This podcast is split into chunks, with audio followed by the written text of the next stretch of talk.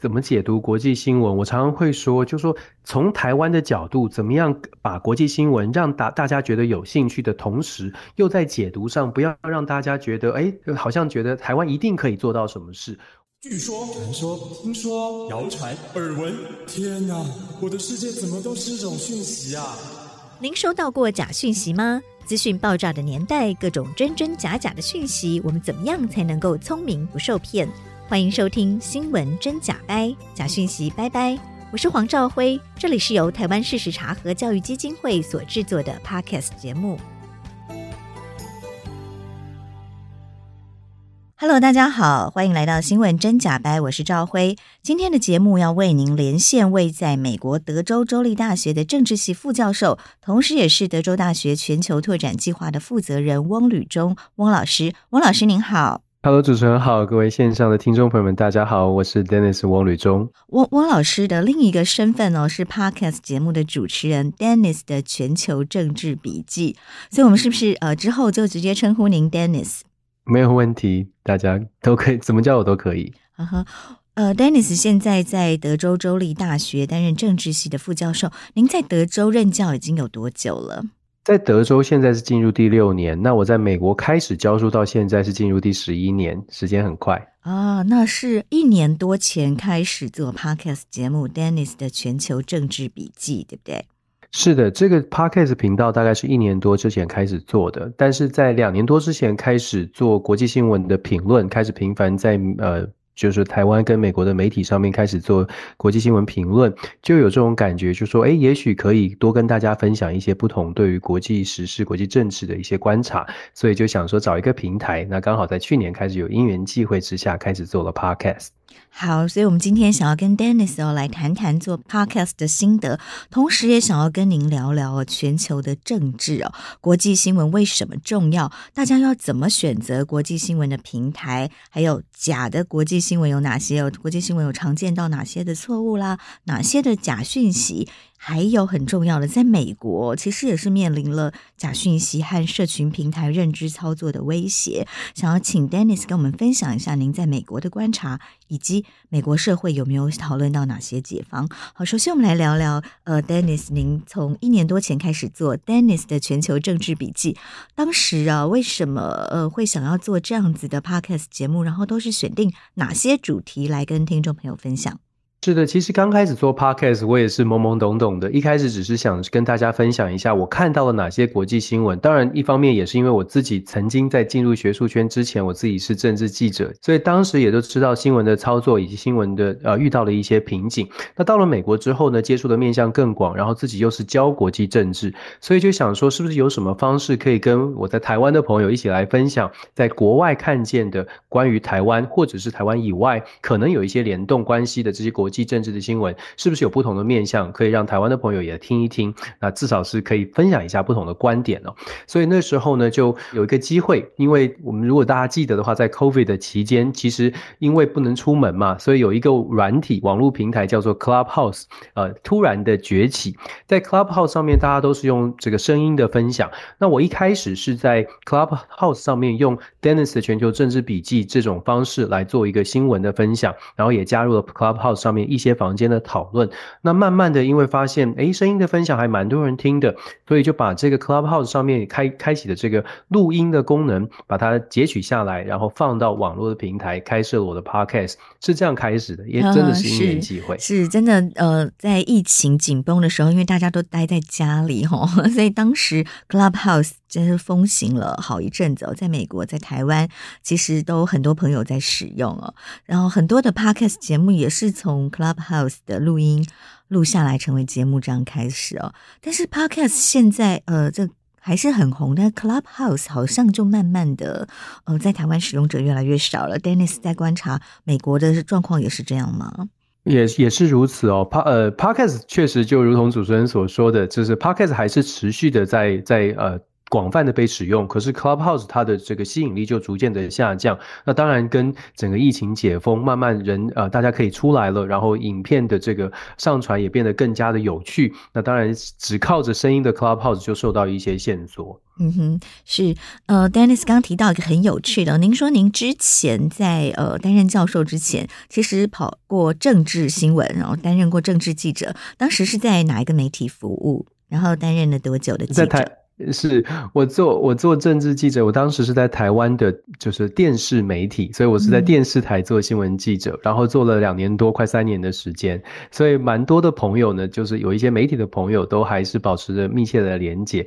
还蛮有趣的。刚呃，这个新闻记者的经验对于后来的学术生涯也很有帮助，至少我会比较敢敢跟学生互动跟交流。嗯哼，是这个就是您担任记者两三年的经验哦，对于学术研究。有的帮助，可不可以再跟我们多分享一点哦？因为现在很多学生哦，他即使念了新闻，对于未来都还蛮犹豫的。然后，呃，我们我们怎么样鼓励？其实我是还蛮鼓励年轻人都可以来呃当当记者，当个几年。其实对于人生是丰富你的人生阅历，是很有趣的经验哦。那以 Dennis 您自己的亲身经历来说呢？我觉得这是一个非常非常棒的人生体验。虽然我知道在台湾可能很多的人对于新闻记者的工作，呃，后续就尤其最近这几年有一些误解，可是我必须说，新闻记者的生涯呢，会提呃让我们增加至少在这个口条的训练，还有整个对人待人处事哦，你必须有一些磨练，你要跟受访者之间的交流互动，还有私下的联系，其实这都会对于人生是有很大的帮助。那对我来说，因为后来走上了学术圈，进入到学术圈之后，我才发现到哦，沟通的能力其实非常的重要。很多的人进入到学术圈，可是。可能在后来变成教授之后呢，他会遇到很大的挫折，是因为他不知道跟怎么跟学生互动，他也不知道怎么跟这个他要研究的对象进行比较深入的交流。这个都是记者的生涯当中反而可以给我们的很好的这些这些技能上面的训练。然后也如同刚刚主持人所说的，我觉得新闻记者呢，他对于人生他呃所取得的技能，刚刚我们提到的这些哦，对于人生是很有帮助的。至少你很勇敢，至少你你知道怎么待人接。业务知道怎么样去迎接这个长官交付的任务，使命必达，请你去找什么样的人访问，不论如何，你就是得访问到，要堵麦哦。当然，现在这些听起来的都是过去的这个故事，可是这些故事，其实我相信曾经做过新闻记者的朋友，大概都有一些一些体会，都觉得其实世上好像没有什么难事，因为我们都曾经面临挑战，都必须克服。所以我觉得这是一个非常好的人生经验。所以就像主持人所说的，我也觉得现在的年轻的年轻世代，呃，为什么在台湾好像有点不太敢走出来，或者是比较喜欢留在舒适圈？呃，从这种角度来说，我会觉得像新闻记者这种工作，当然。不是只有记者，可是像是这种工作，确实是可以帮助我们的年轻世代增加一些对人生增加一些勇气，增加一些阅历的。嗯哼，刚刚 Dennis 哦讲到很好，就是呃，当记者的生涯对沟通能力啊，丰富人生阅历啊，让自己更勇敢、更有自信，在待人接物上面，呃，也都会学习到很多。呃，那您自己现在呃担任学术工作嘛，然后又。呃，每个礼拜都花时间来制作这个 Dennis 的全球政治笔记哦。您对国际新闻特别特别的有许多的观察，可不可以跟我们分享一下？您认为为什么国际新闻这么重要，让您在这个忙碌的研究工作之余，还会想要做 Podcast 来跟听众分享重要的国际新闻呢？是，我觉得其实做什么事情都需要一种热情。那我的热情就是作为台湾人，我常常觉得说，我们出了国之后，怎么样来表现我们对我们国家的这种回回，就不能说是回馈，只能说回报吧。就是一直觉得，诶，也许我们可以把我们看到的，可能跟台湾的媒体看到，或者是没办法看到的事情，跟大家做分享，加上我们一点点训练，也许可以呃帮助到台湾的至少年轻世代看世界会有不同的角度。所以我觉得呃。这从这种初衷来来出发，我来做这样的一个全球政治笔记。我在做全球政治笔记的时候，包括了选题哦，其实我有特别的考量，因为我在选题的时候，我不会只选台湾看得见的。我在呃自己在看国际新闻的时候，因为当然也考虑到我自己教教国际政治，我教的国际呃国际政治看的国际新闻，它不会只有西方的媒体，也包括了像是中东的一些媒体啊，像是半岛电视啦，甚至是俄罗斯的这个新卫星通讯社，还有其他的欧洲的媒体，像德国之声 BBC 这些大家知名的或不知名的。我都会去涉猎，那我也希望透过这种不同视角的这些呃涉猎呢，经过消化之后，把各地的不同角度的新闻跟不同角度看的这个消息，可以稍微的转译、稍微的解读，尽可能的客观的来做一些分享。这是我的初衷，这也是我希望大家看新闻可以从不同的面向，因为我们台湾在。全球非常现实的政治环境当中，遇到的挑战真的很多。因为大国政治的这个角力，我们台湾可能没有办法有太多的智慧空间。可是我们必须要知道大国怎么在怎么来操作国际的政治，在国际政治舞台上，大国角力的空间，角力之余的空间是什么？很多的小国、中型国家、小型国家，其实都在这个空间当中啊。大国的角力的这个角落，在寻找自己最大的利益。我觉得台湾如果可以看清楚大国角力，剩余的这些空间，或者是可以操作的地方，这个对台湾怎么样能够增加我们自己的利益是很有帮助的。我希望可以至少分享给台湾有兴趣知道的不同观点的朋友，或者是年轻新世代，至少可以从这种角度先来看一看台湾真实在国际上面的。定位是什么？也许对台湾有帮助，这是我一开始的想法。嗯，这真的真的非常重要。呃，其实，在电视台或者是媒体圈哦，很多人都会觉得，会以为说国际新闻是票房毒药，呵呵，就是点阅不高，然后电视台的收视率要播到国际新闻可能会下滑哦。但是其实，呃，我自己呃很久十多年前在公共电视台也做过国际新闻的编译哦，但我当时的感觉其实是因为呃国际新闻可能做的。让观众觉得距离太遥远哦，所以如果我们可以让国际新闻，让呃带领台湾的观众去看每一则国际新闻，到底哦在这中间，台湾跟这个国际新闻会产生什么样的联动，哦有什么样的呃互相的影响？哦，这一个国际上的事件对台湾会有什么影响？有什么改变？有什么冲击？那这样其实就可以把这个台湾放在全世界。呃，世界地球村的一份子，这样子来观察，其实所有的国际新闻都跟我们是有关联的，对不对？没错，就像赵辉您说刚刚提到的，其实每一个国每一则国际新闻，现在已经是一个整个全球化的时代，资讯传播的速度非常的快速。世界上某一个角落发生的事情，我们可能以前没有注意到，其实在现在这个时代，它很有可能不只是发生在当地，它的连带的影响力有点像是像是蝴蝶效应哦，一一一只蝴蝶拍了翅膀，可能就到造成了台风或者热带气旋等等。是这种当然是有点夸饰，可是其实现在的国际新闻确确实实有可能中南美洲。洲中东国家发生的一些事情，它联动的、带动的整个大国的政治，必须要重新思考如何来配置它的资源。那大国配置资源重新调整之后，也会连带的影响跟大国关系密切的，像是台湾、像是东南亚的其他的国家。这也是为什么我们在看，包括我自己在选择国际新闻在解读的时候，也特别如同赵辉所说的，我特别都会说，在每一则解呃解释的时候，我都会讲说，像中南美洲这个国家，像巴西的新总统，或者是秘鲁的这。个呃政权的转换，呃总统的下台，它会造成什么影响？跟台湾有什么连结？怎么样来牵上这个连结是很重要的。譬如说，中南美洲这些国家的政权出现不稳，会导致这些国家可能会跟中国怎么样走得更近一些。那当然，它就会影响到目前跟中国这两岸之间比较紧绷的关系。台湾会不会受到一些影响？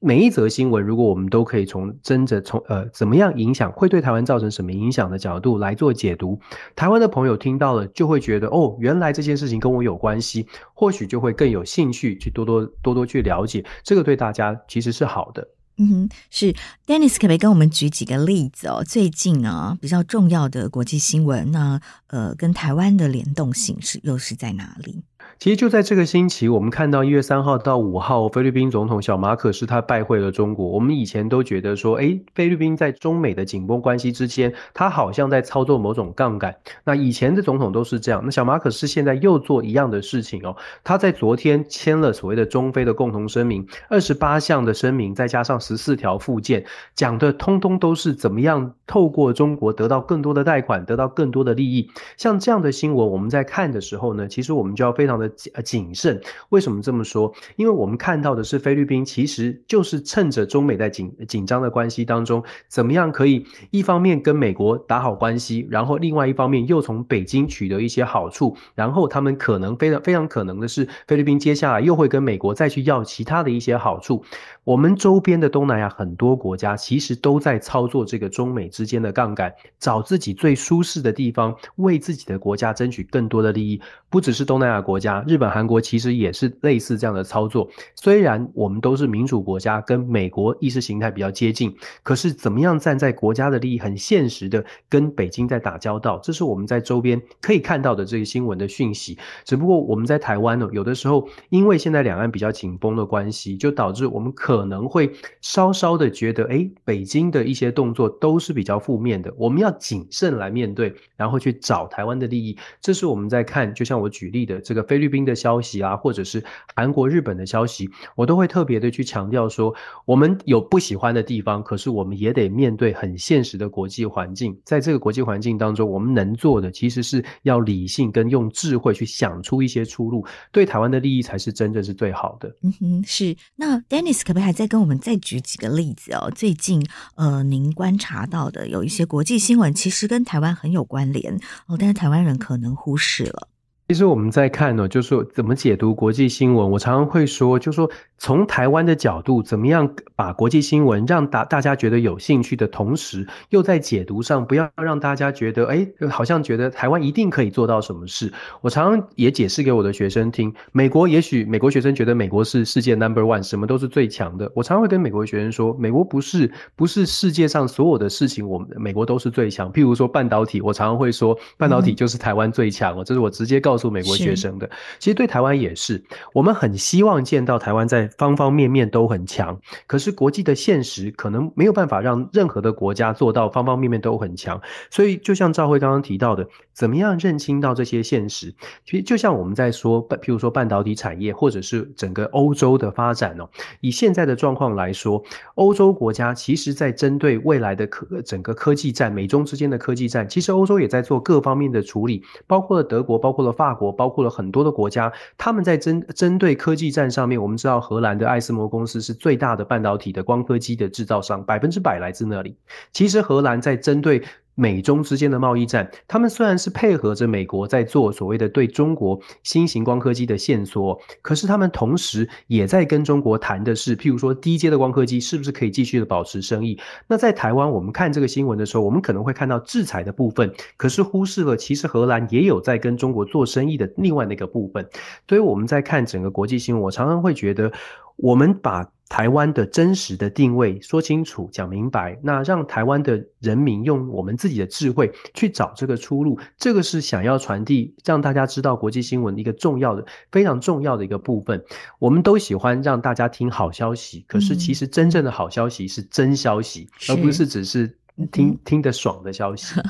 对，然后就是呃，我们不用过度的自信啊，但是也不要呃，就不要过度膨胀自己哦，但也不用过度的缺乏自信啊，觉得台湾很小啊，没有国际地位这样。哦，就是台湾在国际上真实的状况哦，然后透过您的这个分析来告诉大家。我们待会儿稍后要请您来跟我们来提醒一下哦，就二零二三年全球有哪些台湾人必须关注的重要的国际事件哦，但在此之前，您刚提到军事的危机哦，在二零二三年会是一个全球都必须要提高警觉的问题嘛？这让我想到，其实最近在台湾，光是美国在台美关系上面，美国对台湾有哪些军事的援助？这个其实就有非常非常多的假讯息哦，是呃在混淆视听哦。这当中，您觉得哪些是特别要跟听众朋友分享的正确的知识？正确的讯息啊，其实对于我们呃，在美国有跟呃常常跟这个呃智库啊交往的朋友，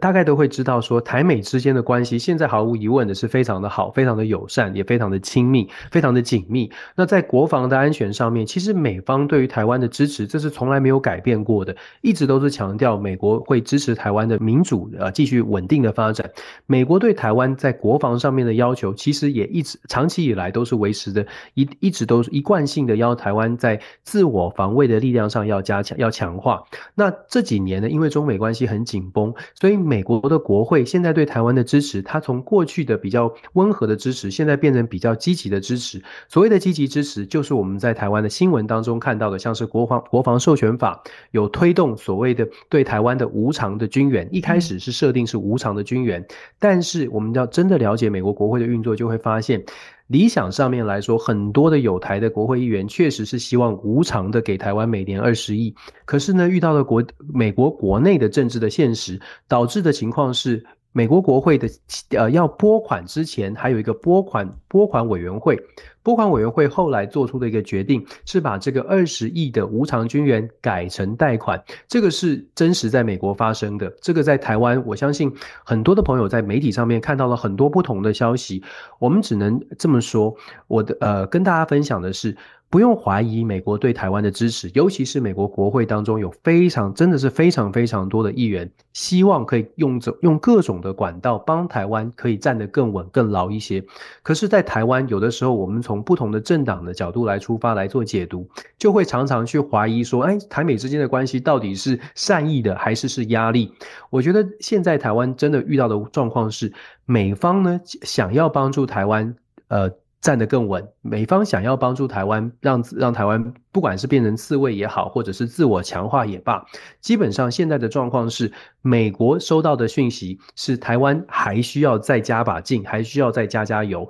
那台湾自己内部反而是变成意见比较分歧，这个从美国的角度来看，就会觉得有点奇怪，就是好像美国认为他们是善意，但是台湾好像。更紧张了，对，他比台湾，他比台湾更紧张，这就是我们现在看到的一个讯息的落差。那我们有的时候解读美国对台湾的这个善意哦，有些朋友就会说：“哎呀，美国这个善不是善意，是压力。”不管怎么说，我还是要回到最终、最终、最最终就是最重要的，还是台湾内部如何团结。你可以有不同的政党的立场，可是你问问自己，如果你觉得台湾在国际上、在国防上、在经济上还不够强，那我们只要想着如何团团结，让台湾更强，这是很简单的一个共识，是可以达成的。但是有的时候啊，在讯息上面，尤其在解读上面，大家都太有政治立场了。嗯哼，是俄乌战争也让我们发现到，其实就像您刚提到的这个蝴蝶效应哦，不要以为远在欧洲的战争好像跟台湾哦没有关联，但其实我们的日常生活也都会被这场战争来影响，对不对？Dennis 可不可以再帮我们举几个例子？俄乌战争是如何影响台湾人生活的方方面面？是，大家会觉得俄乌战争，我们一开始，我们大家看到这个新闻，觉得它很遥远，因为它在乌克兰跟俄罗斯发生。可是从去年的二月份开始这场战争之后，它对全世界带来的冲击主要是两个方向，但是不只是这两个方向。一开始直接的冲击就是在能源上跟粮食上。能源的部分呢，俄乌这两个国家加起来供应全球的天然气跟石油超过了百分之十五。粮食的部分呢，它供应发展中国家，我们所谓的发展中国家，主要是指中东、阿拉伯世界以及非洲国家。这两个国家供应的能源超过百分之四十，它所造成的影响就变成过去依赖这两个国家，乌俄两国在能源上、在粮食上依赖的这些国家，它必须要找其他的替代的选择。欧洲国家找的替代方案可能来自美国，可能来自其他像是卡达这些天然气的供应，这就会连带的影响到世界的其他地方，包括了台湾。其实我们台湾也是一个大呃能源供呃这个进口的大国。我们如果去看乌俄战争，它影响到的这个呃对卡达的天然气或者对美国的天然气，其实它就是它就是影响到了亚洲的其他国家，包括台湾在内。那这只是其中一个影响，另外的影响呢，我们说大国的角力，因为乌俄战争持续延烧到今天已经超过十个月，西方国。国家在为了支持乌克兰的这个情况之下，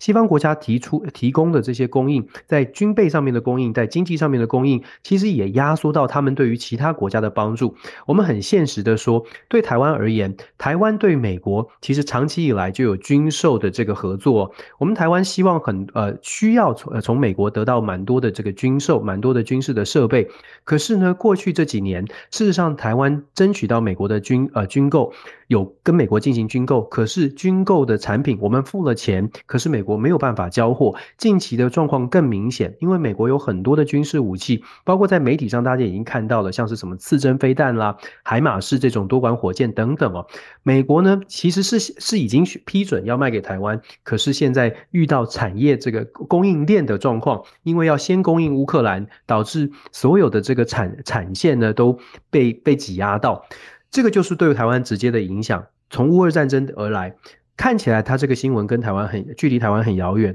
可是它在方方面面影响着世界其他的地方。这个对台湾而言，就像我们说的，为什么我们要看国际新闻？尤其是过去觉得很遥远的新闻，现在为什么要从台湾的角度来去思考，对台湾有什么冲击？从乌俄战争看到。对台湾在军事上面、军售武器上面可能交货的延宕，也看到了美方或者是其他的，比如说欧洲的国家。如果大家记得的话，像是立陶宛，像是很多的欧洲国家，之前在乌俄战争开打之前，其实都有蛮多跟台湾之间曾经谈到的，包括国防上面的合作啦，或者是说更更经呃经济上面的更多的交流。可是现在整个欧洲地区，整个欧洲的国家，大部分的国家都被。被乌俄战争如何来解套，如何来解决乌俄战争这个冲突，被呃可能我们必须说被卡住了，在这个议题上面必须花更多的心思来处理乌俄战场上延伸的这些冲击，这当然也也连带的拖延到可能本来有机会跟台湾走得更近的这些外交的经外交的合作。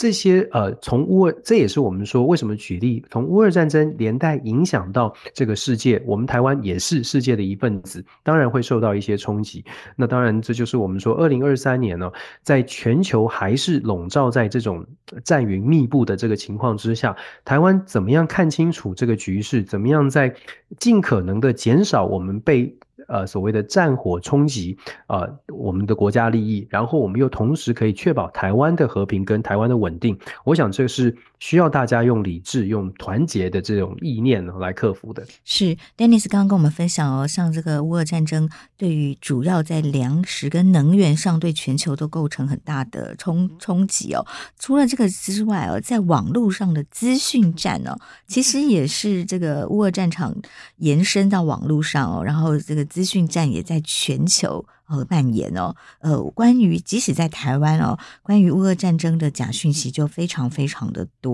我不知道您在美国的观察呢？其实确实哦，有不同的面向。其实所谓的资讯战，或者是对于呃。乌俄战争也好，或者任何的这个国际的新闻，我们都看到了很多的人呢。其实对于国际政治、国际新闻，他了解是有限的。所以当这种国际新闻出现的时候，他去理解或者他的解读，会从他本身有的一些政治立场来出发，他去选择他相信的频道，他去选择他相信的政治人物、学者、专家，从这从这些人的解读当中去形塑他自己的认知，这就导致了，如果你已经本身有很强的政治立场，立场很有可能对这个新闻，它也许是假的，但是你深信不疑；它也许是真的，可是因为你的立场不同而导致你不愿意相信。所以我们在不管在美国，在全世界各地都看到了类似的状况。譬如说，就以乌俄战争来说，如果你本身的政治立场或者是本身所在的国家，它是在这个支持乌克兰这边的。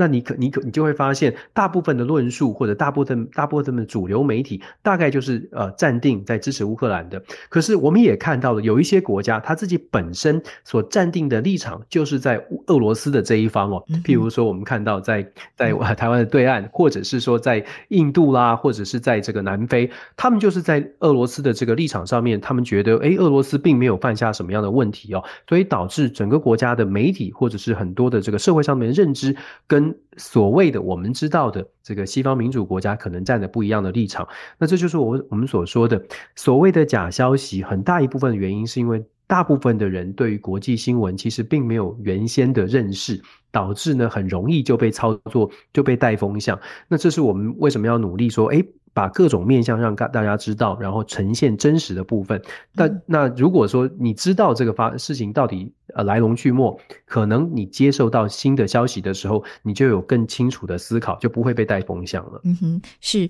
俄乌战争哦，让我们也看到说这个呃网络资讯战的这个威胁哦，其实不会逊于这个实体的热战哦。好、嗯，甚至在战争开打前。呃，资讯战早就已经多年前两国就已经开始了，所以其实即使在台湾，我们收到当然也有俄罗斯方面，也有乌克兰方面呃产制的不那么真实的呃刻意造假的呃带风向的认知操作的讯息。那所以其实台湾呃从民间到政府也意识到资讯战的。呃，可能的威胁跟他的强大的力量哦，所以也都在想一些阴影的方法。那我知道是欧盟那边哦，当然他的个更靠近这个战场哦，所以也也很重视资讯战的讨论。那在美国呢，美国当然从几几次这个总统选举里面啊，认知操作社在社群平台上的认知操作也越来越被大家意识到哦，尤其这个认知操作常常都是在民主国家。呃，遭受到更大的威胁啊，因为他利用这个言论自由的环境哦，所以就更可以呃散发各种真真假假的言论来操控民众的呃认知。这些观察，您在美国呃有没有什么提醒啊，或者是有一些要跟台湾分享的？其实我们必须说，在美国，因为像像刚刚赵辉你提到的，在美国，因为言论自由这是宪法保障的，而且。这个大概没有什么人敢去挑战这个宪法的言论自由的保障，这也导致了在外面来看美国所谓的认知，或者是呃，在美国看到所谓的假消息流窜，呃，可能从上到政治人物，下到一般的、嗯、一般的 local 的呃这个呃，甚至是呃政要学者专家，都有可能变成认知作战的带风向的人。那因为在美国言论自由是极度被保护的，嗯、所以。不太有人呢，特别去针对不同的言论去，呃，好像是呃强力的去做谴责。可是我们也必须说，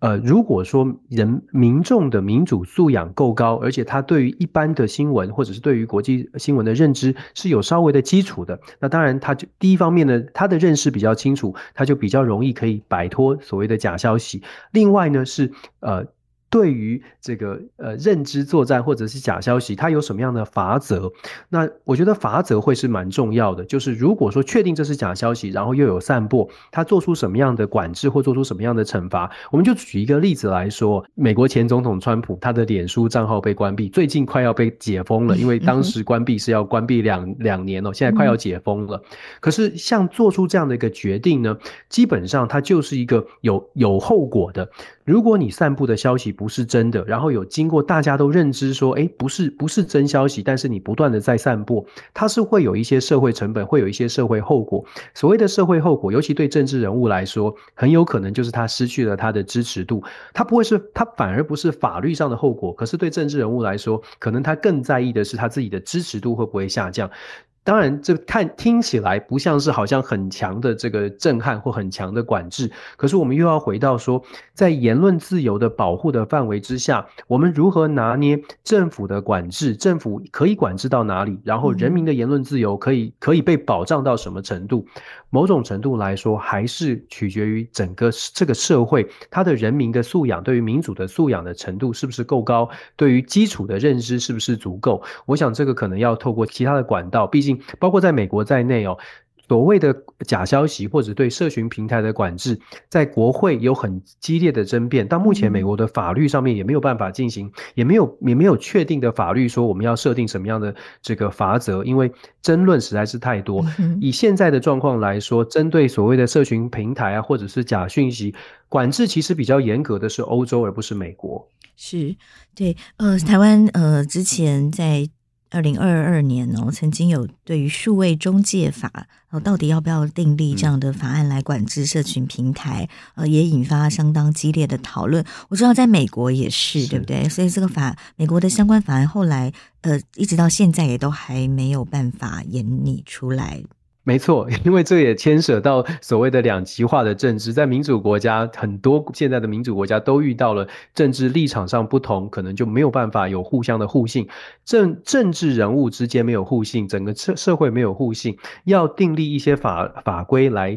限缩所谓的言论自由或者是媒体自由，其实它就很难取得社会大众的共识，不论它是不是会会有国安的问题、国安的危机，这某种程度也是民主制度。嗯，现在遇到了一个很大的挑战，是美国宪法在第一修正案就保保障言论自由哦。但其实呃，啊、社群平台上的这个假讯息啊，或者是呃呃各种这个内容农场的假讯息，其实它对言论自由是非常非常大的伤害哦。它它也会伤害到人民的名誉权、隐私权，甚至影响到人民的健康权、生命权哦。对，这么多权利的互相的这个。嗯呃，到底是谁轻谁重，然后怎么来衡量评估，确实是非常非常的为难呢。那您刚刚有提到在欧洲国家，就您的观察，您觉得哪些方向在美国是比较多人提出来讨论的？是针对我们刚刚讲到互信的问题，很多的在美国在国会，甚至在国会提出的法案当中，有一些呢就要求，譬如说社群平平台，像脸书啦，像 Instagram 这种社群平台，未来呢在社群平台必须负起责任，要针对社群平台各个用户所公布、所分享的讯息的内容做出一些管制。有人就批评美国国会有这样的提案呢，是把责任丢给社群平台。那社群平台呢？如果要扛起这个责任，未来他们引发的争议会更大。就可以想象的是，社群平台它是一个企业，为什么企业可以做政府或者是公权力来应该要做的事情？在美国遇到了这个争辩，到目前为止还没有一个、嗯、还没有一个定案，因为就像刚刚赵辉所说的，美国的宪法。卡在所谓的第一修正案就已经讲得非常清楚，言论自由是基本上是一定要保障的。我们也常常听到一句名言嘛，我不我不认同你，可是我要誓死捍卫你说话的权利哦。这在美国是可以说是很受用，或者政治人物也不敢挑挑战的一个金科玉律。当然，这也就变成了美国民主呃政治呃的一个很大的挑战。可是欧洲国家呢，某种程度来说，因为他们是多党的政政体比较多，国会制多党的政体，所以就比较会出现说，诶这。社会对于怎么来管制不同的讯息会比较有共识。为什么？因为每个政党它可能都不是过半的超级大党，所以政党之间的互相钳制反而提提供了比较强势的这个作为的可能性。我们刚刚说了，因为政治体制的不同，导致整个社会的互信以及政治的操作，甚至法案的制定都会有一些落差。这也是为什么我们看到在欧盟国家看起来针对假讯息，好像这些制度或者是一些法规反而是比较健全。反而在美国这种两党对立的情况，谁提出来，另外一方反对，就已经就等于是进入僵局。在欧洲反而是有一些呃空间可以操作。嗯哼，是关于社群平台哦，在台湾呃比较热门的另一个讨论是新闻议价相关的法规哦，就是说呃很多的新闻平台现在都是靠社群媒体来呃分享。呃，在社群媒体上，社新闻的机构免费放了非常多的新闻啊，在社群平台上啊，但是他获得的广告啊，可能非常非常的少，是来自社群平台的广告收入了哦。那呃，所以新闻媒体现在就更更更可怜哦，就是原本呃媒体，但像在台湾媒体很多，本来就已经分食了广告市场，那现在因为大家又把自己的新闻放在呃不管脸书、Google 啊，呃或者是 Line 上面，但是呃，获得的可能是有一些是免费的，有些获得的授权金也非常非常的低。那媒体把所有的新闻放在这些平台上之后，他又。几乎收不到这个媒体个别又收不到数位广告，因为数位广告就会放在平台上嘛，因为大家的内容都在那里，内容最丰富。所以现在台湾有一个讨有一些讨论是关于新闻议价法，当然澳洲哦已经有相关的法规。那美国社会的相关讨论大概是什么样的状况？其实我们在看呃世界其他的国家针对新闻啊，或者是新闻媒体如何来。呃，包括他们跟广告商的连接，我们有几个点在台湾，包括我们自己曾经在媒体走过。首先是市场的规模，台湾有一些先天上面的一些限制，因为台湾的市场规模，整个受众观观众的收视规模是比较小的，所以在市场规模上就已经先天上面有一些条件的限制。再者，其实台台湾呢。有有一些之前有一些讨论，像公共电视，像英国是采取全部都是全面是公共电视哦，所以他可能不用太在乎所谓的市场的效应，或者不用太在乎广告商。但是在台湾，我们又没有相关的这样的一个制度，所以导致市场规模小，又没有呃相关的保障，媒体的这个报道的内容可以完全不受其他的因素来左右，所以就导致了在台湾本身的状况跟其他的国家，如果要拿来相比的话，就会好像有一点点难以相比。原因是在美国市场规模很大，而且它的利益、它的这个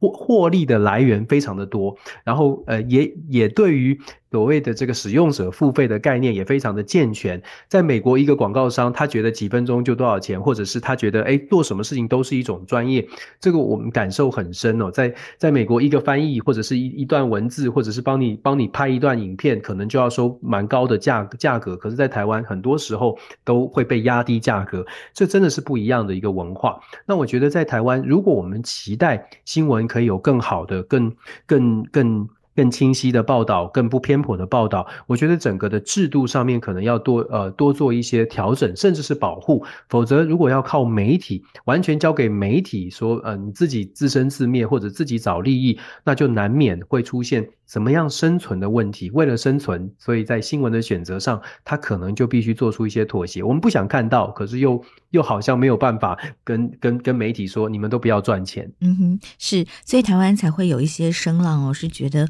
新闻媒体应该要跟社群平台来讨论，说社群平台怎么把它的广告分润更多给新闻媒体哦。那美美国关于相关的讨论大概是哪哪些重点？我觉得在美国是呃，就如同我们刚刚所说的，就说所谓的分润的问题，我相信在美呃，在美国也也真的也有蛮多的讨论。刚刚您提到的像澳洲，我在其他的国家分润的问题呢，在美国讨论的这个重点还是在说呃，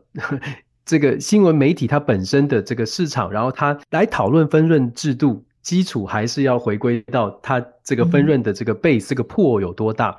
在台湾，我们我觉得台湾会遇到的问题是，就算我们可以得到，譬如说 YouTube 或者是一些社群平台提供分润，可是如果说它的 base 不够大，或者是台湾的新闻做出来是没有办法卖到台湾以外，或者是没有办法得到台湾以外的观众进入到这个平台来看这个新闻，或者是来看这些内容，恐怕它。接下来，呃，我们的媒体还是会遇到一些挑战，因为成本还是太高了。就回到我们说，为什么我们会很重视国际新闻？是因为我们在看，在国外看国际新闻，你会发现，国外的主流的媒体一定都会有在世界各地的外派的记者，有自己的新闻的这个所谓的 international correspondent。可是我们很少看到台湾的平媒体平台愿意去花这样的成本。这不是媒体的，不能全然的怪媒体，而是真的它的市场或者是它能够得到的。这个利润真的没有办法 cover 它的成本，驻外是很贵的，所以在这样的情况之下，我们希望了，我们当然很很希望说，台湾未来的媒体也愿意提供更多的这样的资源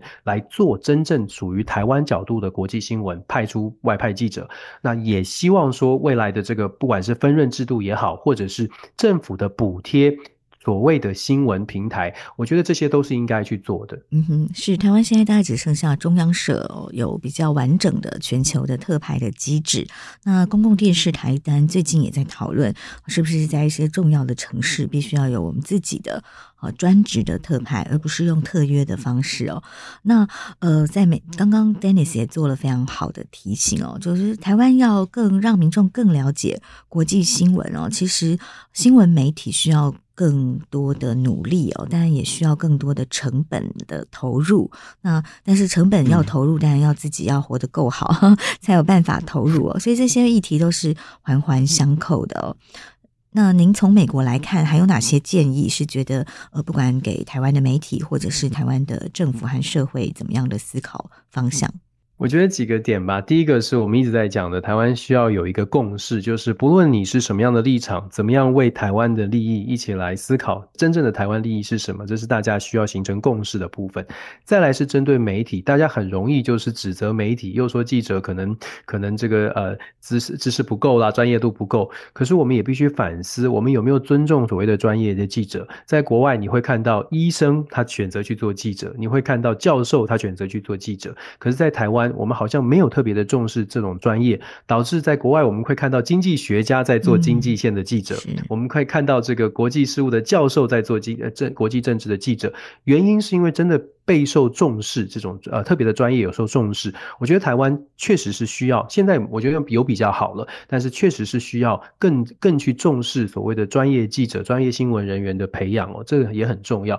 再来呢，就是呃。假新闻的部分，我觉得除了政府在思考怎么样的管制之外，我想对于一般的民间，一真的是从民间必须做起的。每一个人呢，在看新闻的时候，可能多方的去涉猎。你可能觉得这台新闻是你最喜欢看的，可是我常常说，你必须去看你觉得或者大家都告诉你说这个新闻你会不喜欢，这个频道你会不喜欢，多看一下，多看不同的视角，来看看大家到底是怎么看台湾。我喜欢的论述跟我。稍微不太满意的论述，是不是都看到台湾呃一一起面对的什么样的问题？从不同的角度，我觉得这个可以培养我们大家。一方面是民主素养，另外一方面是，也许我们可以更能够帮助自己看到所谓的真相哦。国际新闻是这样，其实国内新闻也是这样。我们期待的是台湾更好了。是，就我们接收这个新闻的来源哦，不要只是靠社群平台哦，脸书啊，靠 Line 的分享哦，其实要更主动一点哦。刚刚 Dennis 的提醒哦，我们要更主动的去多涉猎一些呃。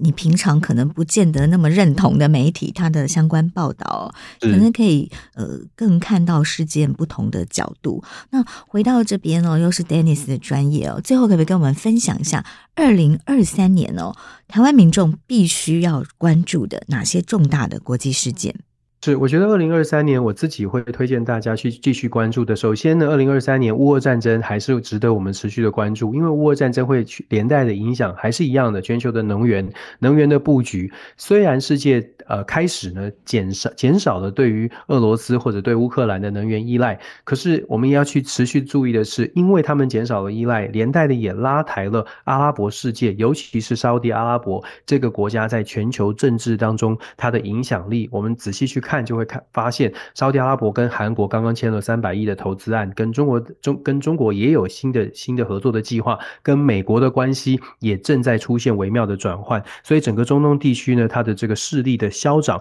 这是从乌俄战争连带影响的能源大战，以及中东地区呃沙特阿拉伯世界的这个正在成长，这是值得我们大家去看的。那再来呢，科技战对台湾来说，我们都说半导体产业是台湾的护国产业，接下来在二零二三年。我相信半导体产业会遇到一些挑战，原因是因为在疫情时代，大家大量的下订单，可是二零二三年订单可能会稍微下降一些，大家会趋于保守一些，这个对于台湾的半导体产业会是一些些冲击哦，尤其是台湾的半导体最近正在跟美国、跟日本、跟欧洲。都有设厂，都有合作的计划，它会不会连带影响到台湾自己本土的半导体产业的这个产呃产业链？这是我们台湾要特别去密切注意整个全球的科技大战的走势。再来呢，我们刚刚说到了朝鲜半岛在战争上面所谓的安全的局势，朝鲜半岛近期的这个动态很值得大家关注，因为南北韩之间现在言辞交锋越来越越来越激烈，频繁的程度正在升高。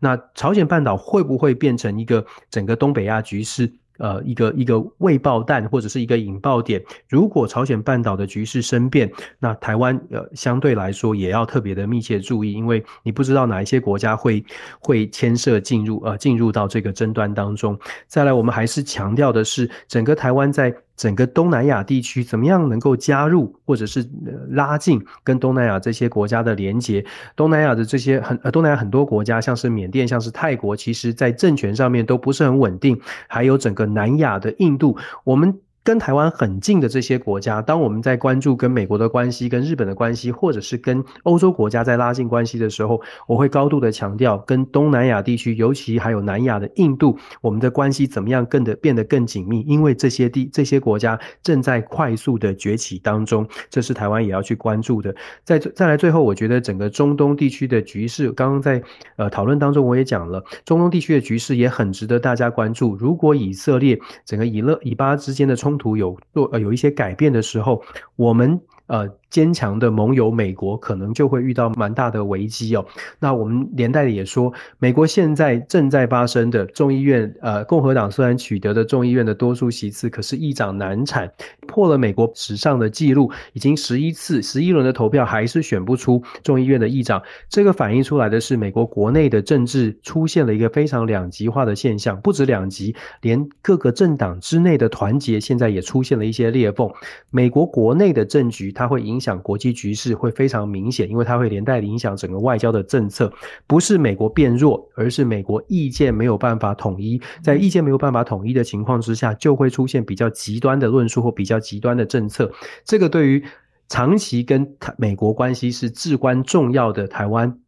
来说，这是我们要密切观察的。整个二零二三，我们刚刚说了，全球的局势在经济上有点趋冷。变成比较冷淡冷一些，可是，在安全的问题上会比较热。这个对于台湾来说一样的，我们怎么来强化自己哦，让自己站得稳、站得牢？我想这是台湾的挑战。可是我觉得在每次都是这样的，有危机就是转机。也许台湾在整个体制上就会因为现在的危机变得更加的强健。我们很期待看到这样的事情发生。是，呃，我们看到这个呃台海的这个危机，当然也让台湾的国际能见度。也大幅的提高哈，所以呃，从另一个角度来看，哦，也是台湾让世界看见的一个机会哈，但也不得不让世界呃更了解台湾，然后也让也必须台湾人也不得不更了解世界上发生哪些事情。我们最后还有三分钟哦，Dennis 跟我们分享一下，您在美国呃怎么看观察中美跟台美关系？呃，接下来这一年有哪些重要的提醒？我们看到中美之间的关系，在过去拜登总统在上任，其实我们从二零一九年川普总统的后期就已经看到中美关系在竞争关系在升温了。那在拜登总统上任之后呢，这个竞争关系越演越烈，甚至双方还在阿拉斯加会议感觉吵得很明显哦。可是近期，尤其在二十大之后，北京当局呢权力开始稳固了之后呢，我们看到他们的对外政策好像从战狼外交有稍微的做出调整，尤其就是在二零二三年开年之后。先是看到秦刚被任任命成为外交外交部部长，在离开美国之前，在呃美国的主流媒体发表的文章，特别强调中美关系非常的重要，稳定发展是很重要的。然后我们又看到网易公开的在呃发文表示，未来的中国的对外关系呢要开始。感觉起来是要走温和的路线，这些消息对于台湾来说，看待中美关系，我们可能要稍微呃更谨慎一些，因为我们不不确定的是，北京现在到底对于美国是真的开始因为制约之后变得比较低调，然后同时在强化他自己的军事准备，还是北京当局真的开始希望世界朝向和平，包括对台湾的局势也开始稳稳定下来。我们看到这个习近平的元旦的谈话，这一次讲的是两岸一家亲。现在我觉得在台湾要特别密切的去观察中国北京当局现在的这个整个政策的走向，它到底是不是因为承受了很大的压力，开始知道战狼外交行不通，开始知道必须要从要从和缓的来面对国际的局势，而不再强调中国是超强或者是中国站起来。我们不知道，我们要继续观察。这也是为什么我们说，二零二三年其实大家看到的这个国际安全的讨论会非常非常的多，因为还不知道中美之间未来的这个紧绷的局势到底是是不是真的踩了刹车，还是其实有哪一个强国在玩的是两手策略，这都是需要一段时间我们才才能够看得清楚的。那对对于台湾来说，因为我们在最前线，在中美对抗的最前线，所以我常常会说，在台湾呢，强化自己，把自己站得更稳更牢，然后看清楚国际的现实，不论它是好消息还是坏消息，必须是真消息。这些对于台湾而言是